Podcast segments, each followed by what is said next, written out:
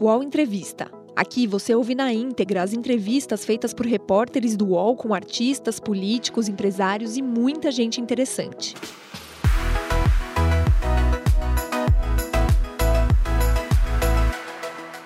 Olá, eu, Vanderlei Lima e Bruno Grossi do UOL Esporte, vamos entrevistar um comunicador para lá de versátil, pragmático na essência da profissão. Foi repórter, narrador e é apresentador trabalhou no rádio, trabalha na televisão, fez esportes, programa de auditório e na área policial. Ufa, será que está faltando alguma coisa aos 62 anos? Ele vai responder, é claro. Imagens na tela. Este é José Luiz da Atena. Datena, obrigado por nos receber aqui na Band. Como a comunicação entrou na sua vida? Ah, desde moleque, né? Desde pequenininho eu, eu gostava de brincar de transmitir jogos, né? Eu joguei futebol quando era moleque, joguei não, fingia que jogava numa época lá em Ribeirão Preto que tinha o Sócrates, por exemplo, surgindo na, a, no futebol. Aliás, a gente ia junto andando para o campo, ele jogava uma categoria acima da minha e, e grandes jogadores. O Zé Mário, um ponta que morreu de leucemia, quase veio para o Palmeiras, foi o cara que veio para a seleção brasileira antes do Magrão. É, e ele veio jogando pelo Botafogo, foi convocado pelo Evaristo, é, naquela seleção do Evaristo. Era um moleque que parecia o, o Garrincha, era um ponta direita que foi deslocado para a ponta, era um meia de ligação, que a gente chamava na época, só que tinha o Sócrates. Como pintou o Sócrates, ele foi para a ponta direita. E esse moleque, é, é, com mais outros craques da época, só tinha jogador bom de bola, o único ruim era eu. Mas eu era capitão do time, é, com esses caras jogando, porque eu já xingava todo mundo, gritava com todo mundo e dava porrada pra caralho. Então, é, é, eu, eu normalmente era capitão do time jogando com essas feras. Eu joguei bola contra o Magrão, a favor do Magrão. E o que eu vi o Sócrates fazer e esse Zé Mário fazer, é, poucas vezes eu vi depois na sequência com os grandes craques do futebol brasileiro. Então eu cresci no meio esportivo e muitas vezes eu narrava, a gente ficava de gandula. É, depois a gente jogava na partida preliminar do considerado time amador, né? Que hoje eu sei lá que categoria que é.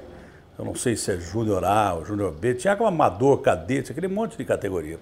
E a gente era dentro de leite, juvenil e daí por diante. Então, depois que a gente jogava, os caras jogavam o jogo de fundo para depois ter o jogo principal.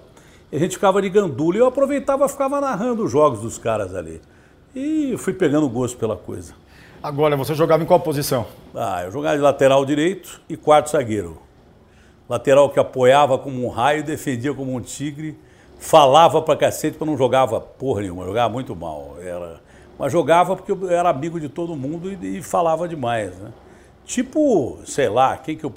A gente, tipo Moisés Abelão, dando porrada pra caramba. Então é por isso que eu me garantia como jogador.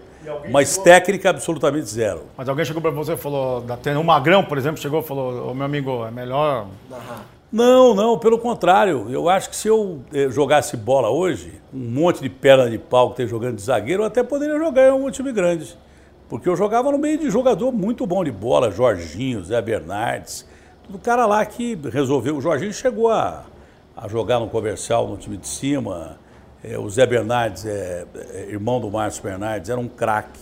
Lembrava muito o Zico, mas quebrou a perna no jogo contra o Flamengo. Eu poderia ter seguido carreira, eu seria um perna de pau, mas acho que dá até para jogar em algum desses times aí. Dá tendo em quantos irmãos na família? Eu e minha irmã só, Célia. Quase que eu sou filho único. Mas não fui criado pela minha avó, eu fui criado pela minha mãe e pelo meu pai mesmo. A avó só lá atrás. Aliás, duas vozes maravilhosas, Vó Luiz e Vó Maria. Qual foi o momento que você percebeu que não era para ser o zagueiro e ia ser o, o, comunicador? Foi o primeiro momento que eu peguei numa bola. Ali eu já sabia que eu não tinha muito jeito para coisa. Mas me lembro uma história muito engraçada do Tele, né? Que eu tinha muita discussão com o Tele, que para mim foi o maior treinador que eu vi até hoje, não teve ninguém igual. Porque o Tele naquela época, é, a gente entrevistava os caras durante o jogo, que hoje é inadmissível. Você não pode entrar no campo. Mas a gente ficava do lado dos treinadores, um repórter em cada banco de reserva, entrevistando. Aí, o Tele, o que, você está achando do jogo? De repente ele do São Paulo, São Paulo tomando de 3 a 0, o cara tinha que falar com você. E o Tele nunca gostou disso, né? nem na, na concentração. Acabava o treino, aquela porrada de repórter para cima dos caras, inclusive em jogo de seleção brasileira, em, em Copa do Mundo. Não tinha esse negócio, essa frescura de banner, assessor de imprensa, não existia isso. Era relacionamento seu com os jogadores. Então você entrava e era uma zona saudável. Você era amigo de todo mundo, todo mundo era amigo de você. Alguns, é claro, que metiam um pau no jogador, os jogadores não aceitavam muito. Mas o Tele tinha esse negócio. O Tele, por exemplo, inventou aquela história de não falar de futebol no dia do jogo. Eu, cacete, você vai falar do quê? Vou perguntar de ópera para você, mas ele já tinha uma, uma visão do que seria o futuro. Né? E durante o jogo ele não gostava de falar, então normalmente eu é, é, brigava muito com o Tele mas que eu adorava. Ele também gostava de mim. Então a gente ia num restaurante que era o, o antigo Paulista Grill, que era do Esquerda, que hoje tem uma pizzaria famosa em São Paulo. Esquerda jogou no São Paulo também. A gente ia nessa, nessa, nessa churrascaria, o Tereza sentava lá no canto e eu do lado de cá. Quando eu estava com o Tostão, com, com o pessoal que fazia comentário aqui, Televi sentava para conversar com os caras. Eu ficava meio de esgueio. Mas quando eu estava sozinho, e ele sozinho, de vez em quando, ele vinha é, conversar comigo. E um dia eu me lembro que ele, sobre essa pergunta de, de futebol, eu me lembro que ele pegou um jornal, estava capa, acho que era o Jornal da Tarde, e tinha o Parreira é, com o pé em cima da bola.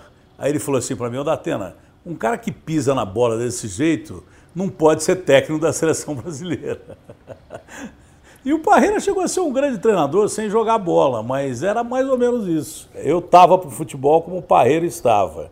Talvez eu pudesse ter tentado até carreira de treinador. Seria um treinador disciplinador e tal, apesar de não entender muito de tática. Até hoje eu não consigo entender esses sistemas que esses caras jogam.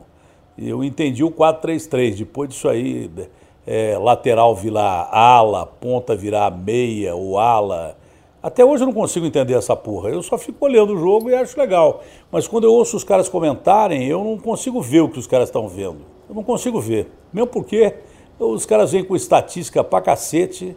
De repente o cara fala assim: olha, é, pô, o Barcelona tá jogando mal pra caramba, o Barcelona faz um gol. Pô, mas que brilhante a partida do Barcelona e tal. Antigamente era diferente. Eu aprendi muito vendo futebol porque eu comentava futebol, é até um asno como eu na beira do gramado, você ficava lá 90 minutos assistindo o jogo, o comentarista era o Mário Sérgio, o comentarista era o Rivelino, o comentarista era o Pelé, o comentarista era o, o Juarez Soares, o comentarista era tudo cara fera.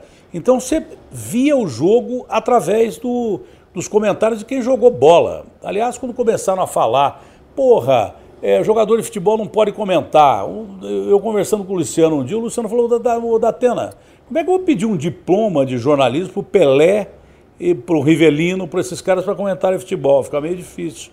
No que ele tinha razão. Hoje tem uma boleirada fantástica que comenta futebol, são os grandes comentaristas, além dos naturais que nós temos aí, de gente muito boa. Mas, por exemplo, tinha um jogo Bragantino e Corinthians. O Bragantino em cima do Corinthians, metendo bola na trave, é, e o cacete e tal. Aí, de repente, o, o, o Mário Sérgio falava assim: Corinthians vai meter um gol já já. Hoje é difícil você ver isso, a não ser é, esses caras que jogaram bola, que foram treinadores e tal, Burici, esses caras assim, casão, né? É, ele falava, é uma porra, mas o Corinthians está tomando o maior sufoco, por isso, por aquilo, por aquilo outro. O cara explicava é, o jogo que ele estava vendo. Ficava muito mais fácil você entender. Hoje que esse negócio de variação de ala, de. Por exemplo, eu acho esse negócio do Guardiola é, uma coisa super valorizada. É um bom treinador? É. É um grande treinador. Mas é, talvez não seja hoje a referência do futebol. Né? Esse negócio de posse de bola é um negócio muito relativo. De repente um time tem 80% de posse de bola e perde o jogo. É, objetividade às vezes é mais interessante. Então, eu acho que esse negócio de muito sistema de jogo, se bem que a gente se fudeu na Copa do Mundo é, do Brasil por causa disso. Quando a Alemanha meteu aquele totó na gente, eu estava narrando o jogo com um branco do lado, porra, no 7 a 1 eu, aliás, eu parei de narrar o jogo, comecei a rezar o Pai Nosso. Cada vez que os caras pegavam a bola, o Pai Nosso que está no céu, para não tomar mais gol. É, por quê? Porque o Filipão, que foi um dos maiores treinadores que eu conheci, com o Parreira, que era outro campeão que estava ali no banco. A Alemanha começou a jogar um futebol que eles não sabiam o que, que era aquilo. E os jogadores olharam para o banco, o Filipão olhou para o Parreira e os dois, o que, que esses caras estão jogando? Aí nós tomamos no rabo com sete gols, porque era um esquema de futebol diferente. Então, é, acho que ali nós perdemos a Copa. Você falou dos, dos, comentaristas de hoje com uma linguagem diferente, com números. Não, tem caras muito bons. O que eu não gosto é esse, negócio de estatística. Eu acho que estatística funciona, funciona principalmente para voleibol, basquete, que é um negócio muito matemático mesmo. Ali você consegue determinar é, pontos importantes, do, do, porque é a mecânica do jogo. É, futebol americano. E aliás, eu narrei essa porra, só tinham dois narradores de, de futebol americano no Brasil. Um era o Luciano, o outro era eu, porque quando o Luciano não queria vir duas horas da manhã narrar futebol americano, ficávamos eu e o, e o Silvio Lancelotti narrando essa porra. Eu descobri porque que os caras jogam até 40 anos lá, o, o, o marido da Gisele Bündchen, o Tom Brady e tal. Acho que é para entender a porra do jogo. Eu narrei esse jogo um tempão e não entendia porra nenhuma.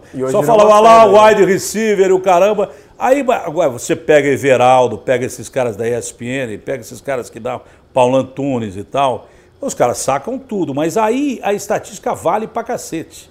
Você entendeu? Acho que no futebol ela é menos aplicável e depende ainda muito da condição específica é, de cada jogador. Claro que o esquema é, é, é, fundamental, é importante, mas como os times são muito parelhos hoje em dia e os esquemas são muito parecidos, ainda um, o chamado um contra um resolve. Né? Messi, Neymar, Mbappé, Cristiano Ronaldo, esse negócio assim. Então acho que não precisa ficar. O cara cruza uma bola na área. Em 1932, o cara fez um cruzamento da direita, a bola caiu. Da, e 98% de jogadores fazem gol de cabeça. Eu acho isso meio desnecessário. Mas mesmo esses caras que ficam com estatística também sabem ler o jogo. Os caras são muito mais preparados, eu acho que por causa da internet, é, do que a gente né? da nossa época. Eu, para fazer um jogo de futebol, eu vinha de Ribeirão Preto num busão, saía duas horas da manhã num busão tinha que comprar todos os jornais da época, é, tirando a Gazeta Esportiva, que fazia futebol, e, e, e, procurava nos outros jornais tudo quanto é coisa que tinha a respeito do jogo que você ia fazer. Hoje você aperta um cacete num botão, no, no, no, você tem na hora ali. É, que dia que o cara marcou o gol de bicicleta contra quem e tal. Então isso faz com que o profissional seja mais ágil e tenha informação mais rápida. Só que enche o saco toda hora o cara ficar falando de estatística. Isso da minha opinião. Posso estar enganado. É, acho que é mais legal ver o jogo. Agora, Datena, onde a TV Globo entrou na sua vida? Lá em Ribeirão Preto? Como foi esse início? Ribeirão, na IPTV. É, da IPTV. O Oliveira Andrade me, me ouviu é, trabalhando e falou assim, ó, vem cá, o Datena. O Oliveira sempre foi... É, você não quer fazer televisão? Eu falei, ah, eu quero. Aí comecei a fazer a televisão. E, na, e, tinha um time fantástico naquela época na IPTV. Era o Nelson Araújo, que faz hoje o Globo Rural. Tinha o Heraldo Pereira, que é meu irmão desde a infância, conheci na época do Cajuru. Tinha quem mais? É Roberto Purnier, Marcelo Canelas. Era toda uma equipe só. E eu era obrigado a fazer, porque eu sempre fiz é, matéria de esporte, fazia o Globo Esporte. É, mas fazer matéria de geral, fazer matéria para o Fantástico, fazer matéria para o Globo Rural. Ganhei dois prêmios Herzog de jornalismo, é, coisa que o cara que vê o, Brasil Gente hoje não imagina. Que eu ganhei dois prêmios Herzog de direitos humanos. Os caras falam, porra, é porque esse porra desse programa caiu na minha vida de uma maneira é, absurda, que eu nem imaginava fazer programa de polícia, nunca imaginei. Pelo contrário, quem me conhece lá atrás, você deve lembrar, é a molecada hoje nem lembra disso, que é, parece coisa do passado e é mesmo, da época da paleontologia. É, a gente era tido como um repórter criativo. É, era museu aqui em São Paulo e o Canuto, no, no, com, com, em Maceió, com o. Qual é o nome daquele cacete, daquele jogador? Jacozinho. Jacozinho. Eu com o Peu aqui, a gente só fazia matéria tida muito criativa. O que esses youtubers faz, fazem hoje, eu fazia naquela época o Canuto fazia naquela época. O que esses caras fazem hoje, a gente fazia naquela época. A gente era youtuber da, da idade da pedra. O Flintstone e o Barney. A gente fazia esses cacetes desses negócios. Por exemplo, uma matéria. É, o São Bento de Sorocaba contratou um jogador chamado Hamilton. E para contratar o caralho do cara que era é, artilheiro do Campeonato Paulista, que, que eles fizeram? Pegaram uma firma para vender sorvete e poder agregar o preço do cara. E o cara começou a fazer gol pra caralho, todo mundo queria o cara. Aí eu com o Cabreira, que era um cinegrafista muito bom que tinha na Globo, nós fomos para Sorocaba, arrumamos um carrinho de sorvete e o cacete do cara tinha que ficar dentro do carrinho de sorvete. Ah, só dentro de Sorocaba investiu uma eu do lado do carrinho de sorvete. Aí eu abria a, a tampa do carrinho de sorvete e saiu o cara lá de dentro. Que naquela época o jogador se propunha a fazer isso. A gente fez cada matéria engraçadíssima, era, era um negócio engraçado. No fim, nós quase matamos o cara de pneumonia porque o carrinho estava gelado pra caralho. E quando você errava a passagem, o cara se fudia. Fantasma do rebaixamento. E não tinha corte técnico, porque hoje você faz tudo com equipamento, esse negócio. A gente tinha que fazer é, tipo cinema B. Então, fantasma do rebaixamento. Pegava um lençol, amarrava numa numa linha de pescar e saía com o lençol. Olha, comercial pode cair, aí botava o, fantasma, o lençol andando para todo lado e tal. E no final era um cara que tinha debaixo do lençol. Só que para provar que não era um cara, a gente botava o cara no barranco. Sabe o que é barranco? Barranco mesmo. Eu botava o cara na beira de um abismo assim. Aí eu ficava assim com o lençol, ó, você vê que não tem ninguém aqui debaixo, coordenava, quando eu tirava o lençol, o cara se jogava no barranco. Aí não aparecia ninguém ali embaixo era o efeito especial da época. Me lembra aquele cara que fazia aqueles filmes B horríveis norte-americano que se imortalizou com isso. Esqueci Agora, o nome do diretor. Quem trabalhou com ele teve o privilégio, que foi o Juarez Soares e foi o meu caso, ah. né? É, e ele me ele falou, ele falava isso para mim, quando você não tem que contar com, com, com o Datena, pergunta para ele como ele saiu da Globo. É verdade que você pegou um diretor da Globo e chacoalhou ele? Ah, não, foi uma discussão com um cara que é, eu devo muito para esse cara. Foi uma discussão, uma discussão que muita gente tinha. Era com o Marco Mora, que era um cara invocado para cacete. E eu nunca fui um cara muito legal também. Eu não sou campeão brasileiro de popularidade, nem de. E quando eu era moleque, eu era pior ainda. Eu saía na porrada. Mas com o Marco chegou a ser uma discussão, e... mas ele me ajudou muito, porque depois que eu saí da Globo, eu fui para Ribeirão Preto e eu, eu, não, eu não fui mandado embora da Globo de São Paulo. Eu voltei para Ribeirão, mesmo porque eu achava um saco viver em São Paulo aqui naquela época. Tinha problemas familiares, estava longe dos filhos e tal. E era um timaço que a gente tinha aqui na Globo. Era o Cabrini, Gilson Ribeiro, de repórteres. Eu, Ceará, era. Tem mais, tem mais uns caras fodidos.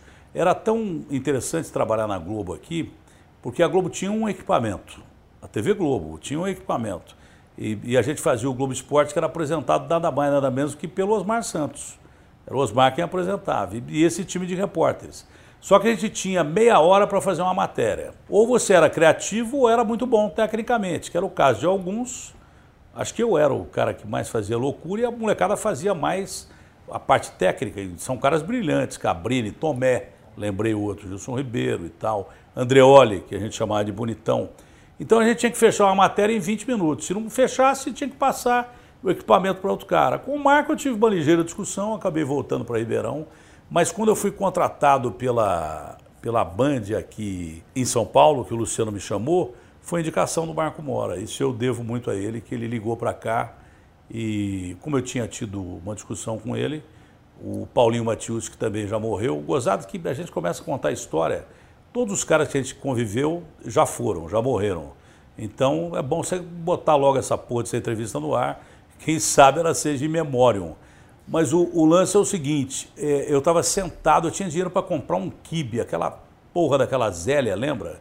Tinha confiscado o negócio de fundo de garantia, aí eu tinha saído da TV de, de Ribeirão.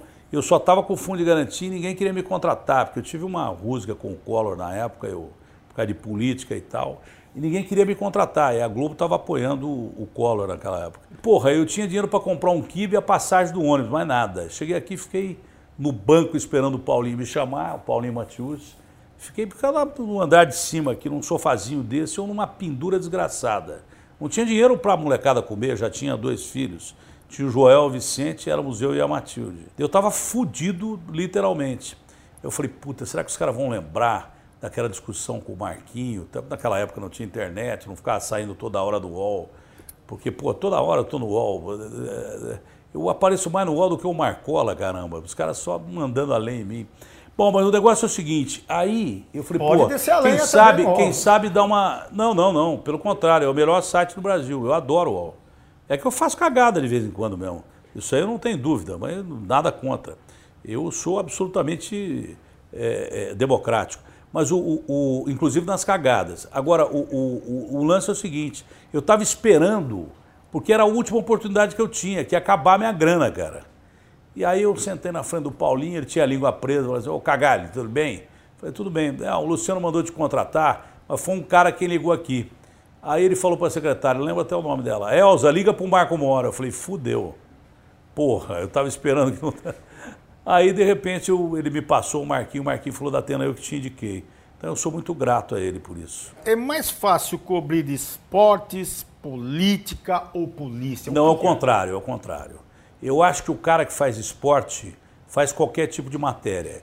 E os caras que fazem outras matérias não fazem esporte do jeito que o cara de esporte faz. Eu acho que o cara que faz matéria esportiva é o cara mais preparado para fazer qualquer coisa que você pode imaginar. Cobre tudo. E geralmente sem absolutamente nada. Hoje em dia, com informação, eu imagino como é que a gente seria naquela época. O Juarez era repórter, pô. O eu era repórter, o Eli Coimbra era repórter, Flávio, Pa- Flávio Prado era repórter, Faustão era repórter. A gente rolou fio um do lado do outro. Então eu imagino essa molecada é, é, daquela época, esses caras daquela época, molecada, hoje os caras estão com a minha idade, 60 anos, 62, 63, 66. Imagino esses caras com os recursos de hoje, né?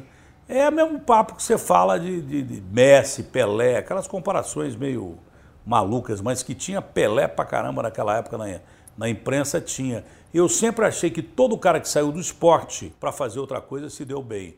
Mas o contrário, a recíproca não é verdadeira. O cara que faz política não faz esporte tão bem. O cara que faz. Enfim, eu acho que o cara que é preparado para fazer matéria de esporte faz muito bem. E onde que tem mais problema de corrupção, no esporte ou na política? Ah, tudo a mesma merda, velho. Aí o cara fala assim, porra, você faz matéria policial. Porra, tem uma corrupção desgraçada no futebol. O futebol brasileiro é, até hoje, é. O último processo que eu levei foi do Ricardo Teixeira, que ele queria que fizesse o estádio do Corinthians, senão, porque ele brigou com o Juvenal. Senão não ia ter é, é, Copa em São Paulo. Eu falei, pô, manda ele enfiar essa merda no. Não primeiro que nós não precisamos de Copa no Brasil. Isso eu falei para ele, falei pro Lula na época. Falei, o Brasil não precisa de Copa, nós estamos numa merda de dar dó, que não vamos fazer Copa do Mundo aqui, gastar dinheiro com estádio e tal. E o Ricardo Teixeira me processou porque eu xinguei o Ricardo Teixeira. Aliás, uma das minhas testemunhas de defesa, que eu agradeço muito, foi o Romário, o baixinho, foi lá e xingou mais ainda o Ricardo Teixeira do que eu tinha. Porque eu achava que não precisava fazer o estádio do Corinthians para ter Copa em São Paulo. Se ele quisesse, faria do Morumbi ou não tinha Copa em São Paulo. Pô, dos 12 estádios que nós tivemos, a maioria virou pasto e, to, e, e 10 estão é, com problemas de corrupção dessas empresas canalhas, que inclusive o Debrecht, que construíram esses estádios legado da Copa que não tivemos nenhuma. Nem de Olimpíada, nem de porra nenhuma. Lembra as matérias de, de, de Olimpíada que o, o cara pegava a medalha de ouro, dois dias a medalha estava verde, era ecológica. Depois acharam dois quilos de ouro com o Nussmann lá na, na, na, na, Suíça. Então, a corrupção no futebol brasileiro sempre foi uma coisa existente. Política e polícia é quase que foneticamente a mesma coisa. Então, tem bandido pra caramba na política também. Então, você fazer um programa de polícia é, não é muito diferente do que cobrir é, esporte e política. Mas eu, né, polícia, polícia é um saco que eu caí para fazer esse tipo de programa, é muito difícil. Eu caí de paraquedas para fazer esse programa, não tinha alternativa. Sim. Senão não faria nunca. Você ainda gosta de fazer? Do quê? Polícia? Eu nunca gostei de fazer polícia. Eu sempre odiei fazer polícia. É que eu estava numa equipe de esportes lá da Record, o Lafon, o finado Lafon, que deu chance para o Ratinho, deu chance para o Raul Gil, deu chance para todo mundo, gostava muito de mim. Ele me chamou um dia lá e falou assim: olha, o bispo quer que você faça o Cidade Alerta. Eu falei: eu não vou fazer essa porra desse programa, não.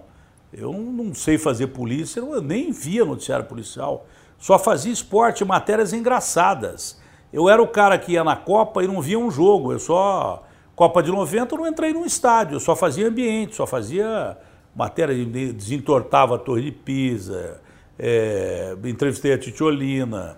Tanto que na época a Globo mandou para a Copa do Mundo o Chico Anísio. E saiu uma, uma. Na página amarela da Veja, se vocês procurarem, vocês vão achar, porque não, não eram páginas amarelas. Saiu página amarela. A minha, a minha foto com a Titiolina do lado, dizendo que eu estava fazendo uma cobertura humorística melhor que a do Chico Anísio, que eu achava impossível. Sempre foi o meu ídolo, entendeu?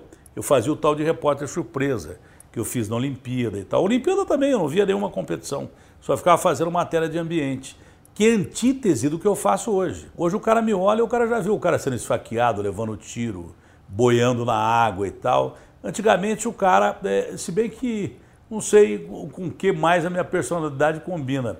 Hoje em dia o cara me vê e sai correndo. Antigamente o cara me via, dava aqueles puta tapão na orelha no mercado e tal. Aí da não, porque eu fazia matéria de, de, de, de, sacanagem, de brincadeira, os caras achavam que eu era um cara engraçado. Eu era um cara engraçado na TV, mas eu sempre fui um cara invocado. Então acho que é por isso que eu me adaptei bem na, na, na polícia. Agora, o que enchia muito saco era o cara que chegava para mim. Aliás, o Zé Simão me chamou de. É, como é que é? De Galvão Bueno das Enchentes. É, e ele tem razão, porque eu narrava enchente, nem Noé narrou tanta enchente como eu. Mas o cara me vinha do lugar, ô Datena, vai chover hoje? Eu falei, sei lá, porra, pergunta pra meteorologia. Quem é aquele jogador simpático, que foi bacana, que você ah, nunca. Meu. Daquela época nossa, era difícil achar um cara antipático. E dos mais antipáticos eu acabei ficando amigo. Na época, que eram antipáticos a mim, na época. O Mário virou meu irmão, Mário Sérgio. O Leão, virou um amigo meu depois. Mas é, o Neto era meu irmão desde aquela época, Rivelino, Sócrates, é, Gerson, eram todos meus amigos. Tustão, Tustão ficava comigo direto no hotel que, que tem aqui na, na, na Giovanni Gronk. Isso foi o, o, que eu achei de mais legal na minha carreira. Tive a oportunidade de conhecer o, o Luciano do Vale, conhecer o Juarez, é, Eli, esses caras todos mas conhecer também os grandes craques, né? Pô, o dia que eu fiz transmissão com o Gerson, com o Pelé, com o Rivelino, com esses caras, eu chegava a chorar. E era o maior barato. Tem cada história do cacete. Conta uma. O Luciano, nós fomos jogar uma Copa, Copa Pelé na Itália. Aí, é, o Luciano falou assim para mim, o Odatena, é, porque o Luciano tinha a pretensão de dirigir a seleção brasileira mesmo. Ele achava que ele fazendo uma grande campanha na, na Copa de Masters ele podia chegar à seleção. O Luciano sempre foi um cara ousado. Falou assim, olha, pô, nós estamos precisando jogar lá na Trieste. Trieste era uma cidade que era fantástica no começo do século passado.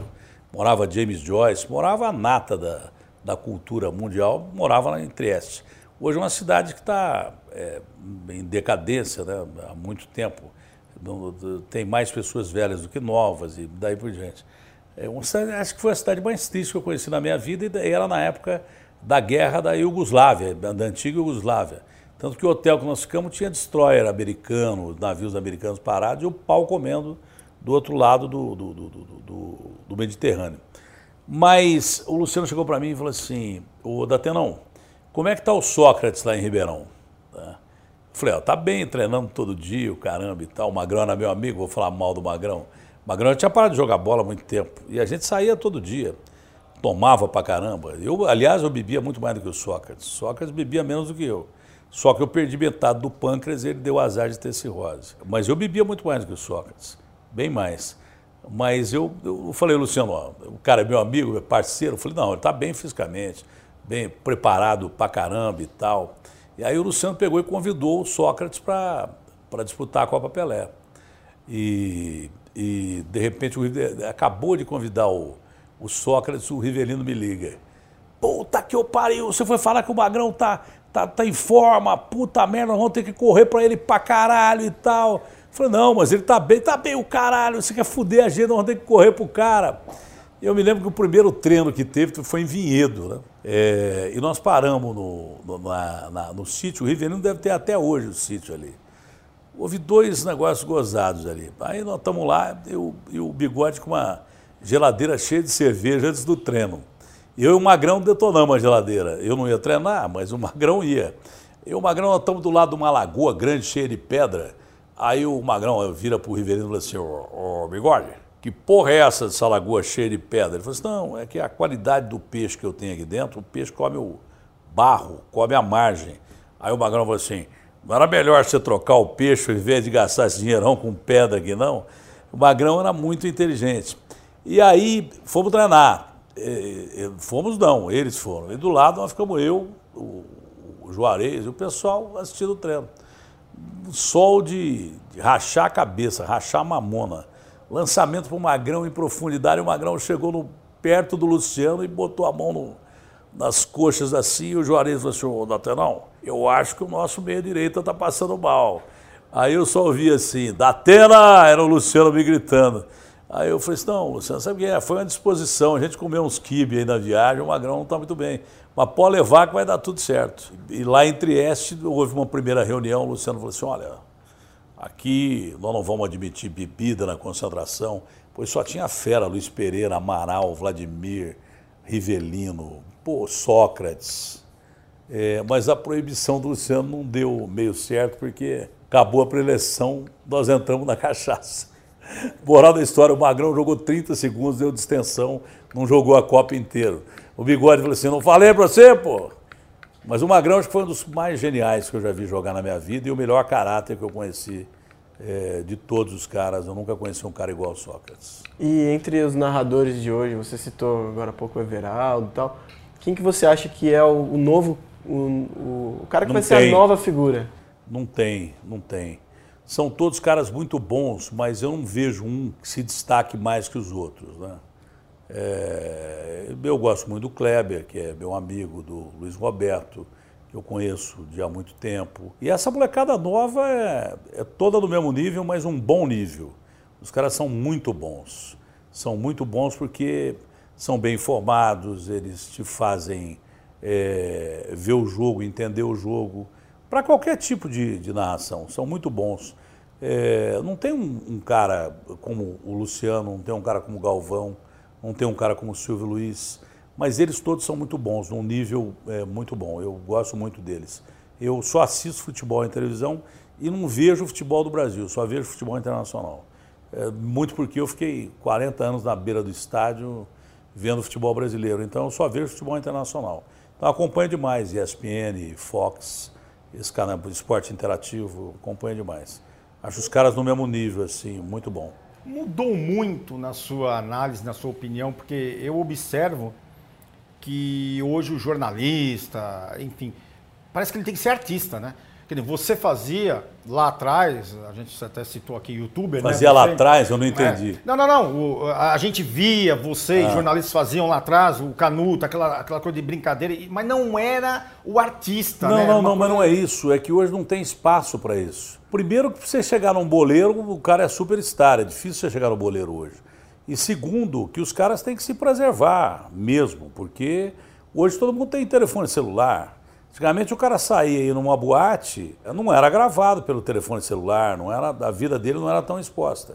Então eu até entendo que os caras têm uma, uma determinada razão em, em, em se poupar. Quem não se poupa leva no rabo, acaba se ferrando. Quem começa aparecendo muito, por exemplo, o Neymar. O Neymar, para mim, dificilmente vai aparecer um cara com a habilidade do Neymar. Eu não vejo ninguém que tenha habilidade do Neymar. Não vejo o Messi, não vejo o Cristiano Ronaldo, não vejo nada. Mas o Neymar virou um negócio assim que é um produto de consumo violento. Ele é um cara que ele é um marketing enorme em cima do cara. Então não sei até que ponto o cara consegue sustentar isso e jogar bola. Né? E ele deu um azar terrível que ele não se machucava, mas depois daquela contusão dele, que deve ter dado alguma zebra ali, eu até encontrei um preparador da seleção antes da Copa do Mundo e perguntei para esse preparador, falei, o Neymar vai jogar a Copa mesmo? Não, vai, tá bem. Eu acho que foi uma cagada o Neymar jogar a Copa. Ele só se fodeu na Copa e não tinha condição de jogar, porque eu até citei pro cara, falei assim, meu, é, outro dia o Neto fez uma brincadeira comigo, eu desmaiei e quebrei a costela. Até hoje eu tenho medo do cara chegar em mim e bater a mão na, na, na minha costela. Entendeu? Como é que o Neymar vai jogar bola com uma porrada no pé?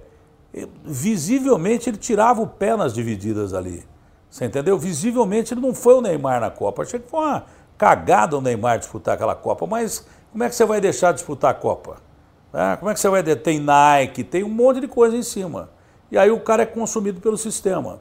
O Messi não deve ter uma vida, de, de, de, do, do, do, do, já que ele é argentino, do Papa Francisco. Ele não deve ser o Papa Francisco, Messi. Mas você não vê o Messi em lugar nenhum. Você vê o Messi é, em boate, caramba. É, agora, quem aparece mais acaba se expondo. É por isso até que os jogadores é, é, se precavem mais. Mas aumentou também um grau de. Hoje o cara é mais estrela do que, do que antigamente. Antigamente não tinha esses caras metidos como tem hoje. Entendeu? Tem uns caras que são metidos mesmo. É, é insuportável você chegar perto. E a, mas a maioria eu entendo porque a gente que quer se preservar. O cara que quer, que quer se preservar. Eu tenho dó de quem trabalha hoje na imprensa esportiva porque é difícil o cara chegar a um jogador, difícil chegar a um treinador. Os caras parecem que inventaram a bola outro dia. Né? Parece que os caras. Hoje eu me daria muito mal. Hoje eu, puta que eu pariu, eu ia sair na porrada com gente todo dia. Porque os caras são malas pra caramba, muitos. Agora, é, a maioria se preserva mesmo e tem razão para se preservar. Você acha que isso tem a ver com esse essa reclusão dos jogadores tem um pouco a ver também com um consumo meio doentio de futebol aqui no Brasil. O cara vai jant... é visto jantando num dia que o time perdeu e é xingado. Isso eu acho uma sacanagem. O cara tem direito, o cara é profissional. O dia que eu faço um mau programa aqui, eu não tenho direito de sair para jantar. Eu acho que isso aí está errado. Eu acho que o jogador tem que ter liberdade. Só que isso cria é, um, uma diferença do jogador que é profissional como você que depende de você, dependia de você para que você o divulgasse, é esse ponto que eu vou chegar. Por isso que eu falo da, da internet, que hoje é uma realidade, você não pode mudar. Hoje o jogador está cagando para você, porque os meios de comunicação, é, não é que eles cometem um erro, mas o cara ele grava um bagulho, uma selfie sobre um lance que ele fez um gol de bicicleta. Aí o UOL, o G1, o, a televisão, todo mundo replica o que o cara falou. Então por que, ele precisa de você para falar? É, se o jogador quiser é, viver sem dar entrevista, ele vive sem dar entrevista, ele vive só da rede social. Então ele não depende mais da imprensa. O jogador depende muito menos da imprensa hoje do que dependia na nossa época. Na nossa época o cara tinha que falar na televisão, falar na rádio. Hoje ele não precisa mais. Só fala o cara que é muito legal, que gosta de dar entrevista e tal. E tem os caras, por exemplo, eu sou fã do Daniel Alves. Acho que é um jogador que dificilmente vai aparecer um cara igual o Daniel Alves. Acho difícil aparecer um jogador com a capacidade do Daniel Alves até hoje, hein? Até hoje. O Barcelona nunca mais teve um lateral com ele. E nem vai ter. Se Semedo é bom, é bom, mas é muito longe do Daniel. Agora, o Daniel, de vez em quando, caga umas regras que ele não precisa cagar. Ele começa a dar pau na imprensa. Para quê? Não tem razão para ele falar isso. Algumas coisas ele tem motivo. Quando ele fala sobre o racismo que existia lá em Paris e tal, é ele tem razão, na própria Europa e tal. Mas é, os caras brigam com a imprensa de graça porque não dependem tanto da imprensa. Eles não dependem mais da imprensa como dependiam na nossa época. Eu repito, eles é, podem autocontrolar as carreiras usando a rede social. É, agora, eu pergunto uma coisa para vocês: e se, de repente, é, os grandes sites como o UOL, como o G1, é, o UOL principalmente, que é uma referência para mim, é mesmo, sempre gostei, sempre falei, parasse de replicar o que esses caras põem na rede social? Pergunta que eu faço. Se o Marca da Espanha, se a Gazeta da Itália, se os grandes jornais de Londres se os grandes sites, né, que deixaram de ser jornais e passaram a ser sites, replicar, parassem de replicar o que esses caras postam. É que um replica, todo mundo vai replicar para não perder. Mas se parasse de replicar esses caras, como é que ficaria a vida desses caras? Quer dizer, é complicado. Você falou do Neymar. É, eu entendo que a carreira dele, e eu vi muito é, ele jogar no, no campo municipal de Itapevi, pela rádio Tupi, a gente entrevistava. Eu entrevistei ele sub-11, sub-12, sub-13, enfim. Pô, que legal, é, você foi um sortudo. É, é, é, ele, Dentinho, entre outros, né? Lulinha do Corinthians também. O, o, o Lucas Moura, que era Marcelinho, porque a família toda boa, é corintiana, pelo menos era corintiana, né? E ele tinha como fã lá o Marcelinho Carioca. É, mas eu entendo que a carreira do Neymar e o pai do Neymar, né? O pai do Neymar fez muito mal, a minha, a minha opinião, para a carreira dele. Né? Sei lá, eu não sei, não sei. Eu acho que o pai do Neymar ajudou também o Neymar pra caramba. O pai do Neymar defendeu o Neymar em, em posições que só o pai defende. É, porque, porra, é um meio difícil você lidar. Muitos desses empresários acabaram na cadeia. O tal de Sandro Rosel curtiu uma cana desgraçada lá, o parceiro do, do Ricardo Teixeira e tal. Então, para você lidar com esses caras, você não pode ser a freira que entrou na boate. Eu acho que o pai do Neymar faz o papel dele. É, ah, mas devia deixar na mão do israelense lá, que eu não sei falar o nome, Zahavi sei lá o quê. Ah, poderia até passar para o israelense, mas eu, pô, eu sinto uma falta desgraçada do meu pai. Se o meu pai fosse o pai do Neymar, eu agradeceria muito, porque eu senti muita falta de uma figura paterna para me ajudar na minha profissão. Eu sempre fui um porra louca na minha profissão. Talvez se um cara é, que fosse meu pai me desse algumas dicas, e se você perceber bem, a exceção desse último movimento que o Neymar fez foi uma cagada, sair do, do, do Barcelona para ir para o PSG, até ali a vida dele estava dando certo, com problemas fiscais que eles estavam resolvendo e daí por diante, porque ainda assim, ainda assim a bola resolve lá dentro. O cara marcando gol, fazendo gol de bicicleta e o cacete, ele está na ordem do dia. Você vê que mesmo agora depois da cagada de, ó, oh, quero sair do Paris Saint-Germain, o caramba e tal. O cara voltou, fez um monte de gol no fim dos jogos, até os Ultra tiveram que retroceder. Ele está dando azar que ele está machucando muito.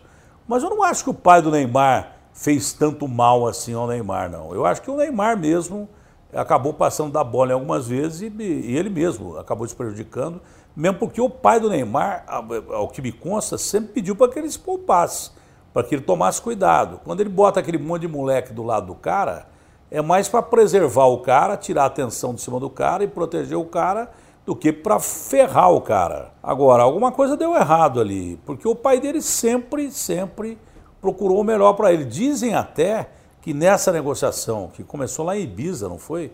É do, do, do, do, do, do Alkelife lá, tá. sei lá o nome daquele cara é, é, o pai do Neymar aconselhou o Neymar ficar no Barcelona. O Neymar é que quis ir embora. Por quê? Porque tinha um Messi. Até eu achava isso. Você joga num time com, com o Messi, é difícil você é, se sobressair. Por exemplo, o Neymar fazia gol de bicicleta, saía no outro dia no, no, no, dos grandes jornais lá de Barcelona. Vai, vamos botar o mundo deportivo e o esporte. Essa capa, Messi chutou uma bola na trave. Neymar fez três gols, driblou quatro caras, Messi acena para a torcida. Então o cara vai ficando puto. E tem a impetuosidade dele, que era mais jovem. O cara quer pular etapas. Se ele fica na dele, e ele ficou amigo do Messi, e é amigo de verdade, Luiz Soares e tal, o Messi vai parar mais cedo que ele. Ele seria o Messi do Barcelona. Deu cagada aí pro PSG. E acho que o pai dele percebeu isso. Aliás, a primeira notícia que, que dele sair do Barcelona foi para mim quando eles me chamaram. Pra, eu acho até que com esse objetivo. Estávamos eu, Mauro Naves e o pessoal da ESPN dos Estados Unidos, naquele jogo que eles fazem lá na Praia Grande, aquele futebol de cinco. É, eu entrevistando. O lance de entrevista. Você já reparou que o cara fala assim, porra, o cara é um puta no entrevistador. Eu, eu acho que dificilmente você tem puta entrevistador. Eu acho que é, é, a boa entrevista é quando o cara quer falar. Às vezes você está perguntando uma coisa, o cara quer falar outra, ele fala outra coisa, e de repente o cara fala, porra, você viu a entrevista que o cara tirou do cara? O caralho. Se o cara não quiser falar, ele não vai falar. Então eu estou entrevistando o Neymar, né, ah, falando aquele negócio de sempre. Então falou, bom, Neymar, e agora? É, você vai renovar com o Barcelona? Ele, falou, ele pegou, deu uma parada para a câmera. Falou, ah, não sei, Datena, porque foi a primeira vez que ele falou isso. Eu acho que o entrevistador tem que ficar prestando atenção no que o cara fala. Você vai com uma pauta para fazer um monte de perguntas, que nem vocês estão agora aí, fazer um monte de perguntas para os caras. Isso restringe muito aquilo que você é, pode tirar de uma conversa com o cara. De repente o cara está querendo falar uma coisa que não está na sua pauta. Aí você quer adequar a porra do papel que o cara está falando. Aí o cara falou uma coisa que não estava no esquema, porque há muito tempo eu deixei de, de levar a pauta para fazer entrevista. De vez em quando levo, quando me sinto meio inseguro com alguma entrevista. Mas o cara falou assim, não sei. Quando ele falou pela primeira vez, eu, que eu acompanho sempre os sites internacionais, que ele é, colocava em dúvida renovar com o Barcelona, eu falei, peraí, você não está querendo renovar com o Barcelona? Isso foi antes, hein, de pintar a notícia que aquele menino do esporte interativo deu, mas muito antes. Tanto que eu botei no programa do Neto, o Neto falou assim, o Neymar vai sair do Barcelona. depois da, da entrevista que eu fiz. Eu até encerro a entrevista assim, ó. Era a época de fim de ano, acho. Assim, olha, o Bartomeu, toma cuidado aí, que é perigoso o Neymar sair do Barcelona nesse Natal, hein? Não vai comer peru aí e tal. E de fato aconteceu. Então, essa decisão do Neymar me parece que foi uma decisão, a decisão mais equivocada que ele podia tomar na carreira dele. Porque ele está apanhando muito mais lá no futebol francês Aquele técnico, é, é, que eu sempre gostei do Neymar jogando bola, quando eu estava assistindo Olympique de Marseille e PSG, 3 a 1 os caras dando porrada pra caralho no Neymar, o tal de Paê e companhia limitada, os caras pegando o Neymar, que é o clássico mais. Não é o clássico mais fudido que tem lá, porque o PSG é um time novo, mas é um dos grandes clássicos que existem na França. O PSG, pelo poder, não pela história, e o Olympique de Marseille, que é o Olympique de Marseille. Tomando de 3 a 1 os caras dando porrada no Neymar. E o técnico, qual é o nome desse espanhol que está no Arsenal? É o Emery. Falei, por que, que esse porra, eu assisto televisão sozinho e fico discutindo comigo mesmo. Por que, que esse porra desse técnico não tira o Neymar? Mas não deu dois segundos, o cara vem e pisa no pé do Neymar e quebra o quinto metatarso do cara. De lá para cá, cá entre nós, o Neymar nunca mais foi o Neymar que a gente conheceu. Nem na Copa e nem nunca mais. Eu ainda tenho dúvida se ele está recuperado daquela porra daquela lesão. Às vezes eu acho que as outras lesões são em consequência dessa lesão. Sei lá, porque o corpo humano é feito de um equilíbrio. Você tem o um equilíbrio no pé. É, de repente, quando você não tem a, a, a, a, firmeza no seu pé, não tem acredito eu, até por uma questão de física, aí você tem uma é, ruptura do, do bíceps femoral, que eu não sei que merda é essa, aliás, o Marco Mora sempre falava não entrevista médico em jogo, porque é uma bosta, você não entende nada que o cara fala. Ruptura do bíceps femoral, será que merda é essa? É alguma coisa grave. Mas eu acho que tudo que está acontecendo com o Neymar ainda é fruto daquela contusão que ele teve no pé. Mas você não, não aposta, eu digo assim, pelas questões físicas, no Neymar, numa próxima Copa do Mundo, você acredita que ele não Não, meu, eu aposto. O Neymar é a nossa melhor aposta ainda. Não adianta o cara falar que não é. O Neymar é o nosso grande jogador. O Neymar é um cara que desequilibra. Você não vê no PSG? Eu só acho que ele não tem a condição física que ele tinha antigamente. Mas é gênio, joga pra caramba. E aconteceram algumas coisas na vida do Neymar que fizeram o Neymar botar um pouco mais o pé no chão. Eu tenho a impressão que ele está com o pé no chão. E aliás é bom ele ficar com o pé no chão mesmo, porque quem voa muito acaba se fudendo no fim das coisas. Essa questão de assédio sexual que ele viveu, né, que teve, processos, enfim. É, isso você já via desde a época de outros jogadores, desde. Ah, existe dizer... isso desde que o ser humano é ser humano. Sim. Agora, isso tem que ser resolvido pela justiça. Isso tem que ser resolvido pela justiça. E o futebol feminino? Ah, eu sempre gostei de futebol feminino. Nós não inventamos o futebol feminino, mas eu participei da invenção do futebol feminino, que quem ajudou muito foi o Luciano. A gente cansou de transmitir jogos da seleção brasileira quando ninguém falava de futebol feminino. O Luciano era um grande gênio disso aí. Você acha que, que esse movimento hoje de, de dar esse gás novo né, para a modalidade, com mais transmissões, agora passando o Campeonato Paulista, Campeonato Brasileiro, os jogos de seleção batendo Meu, tem mina que joga melhor que os caras. Tem mina que joga melhor que os caras. Não tem vôlei masculino e vôlei feminino. Por que, que você acha que não tem, tem mulheres nadando? Mulher... Qual o problema da mulher jogar bola? Pelo contrário, tem mulher que joga bola pra caramba, que tem uma habilidade do caramba. Eu acho maravilhoso isso. Por que, que tem tanta resistência só com, quando o assunto é o futebol? Ah, porque o Brasil é um país machista pra caralho. No, fora daqui não é assim. O Brasil é um país machista pra caralho. Você vê que essa, esse Mundial feminino parece que teve mais audiência que a Copa do Mundo masculina. Se não foi, foi proporcional. Então, mas o Brasil é um país machista. Está é, é, tá enraigado no brasileiro esse negócio de machismo. Pô, tem mina que joga bola pra caramba. Eu acho mal barato as minas jogando bola. Que diferença faz uma mulher fazer um gol de bicicleta ou um cara fazer um gol de bicicleta? Uma mina dar um chapéu ou um cara dar um chapéu? Pelo contrário. Você já. Nós só falamos aqui de vários nomes, né? Juarez Soares, Sócrates, Luciano do Vale. Qual é aquela, lógico, falecimento, morte, são todas as foram seres humanos que foi marcante para você, aquilo que Dá, sentiu? todos eles. Todos eles. Cada, cada dia que você perde um cara que fez parte da sua história, você perde um pedaço de você. Né? É, você perde uma história para contar. É, você perde o personagem da história para contar. Quando falo do Magrão, que sempre foi meu ídolo, quando eu conto uma história dele, era muito mais legal quando eu contava presencialmente, quando ele estava do meu lado. Teve, teve lances maravilhosos, por exemplo, a gente apresentava um programa na Record, eu e o Sócrates, lá em Ribeirão Preto. E de repente a televisão é, foi comprada por outra emissora e tal, e, e, eu não podia mais fazer parte do programa. É, e era um programa excepcional, entrevistamos gente boa, Ivan Lins, Chico Buarque e tal. Os caras iam por causa do Magrão. Não era de esporte o programa? Não, não. Mas ia gente de esporte também. Mas a gente fazia aquela baita matéria. Ciro Gomes na época, gente pra caramba.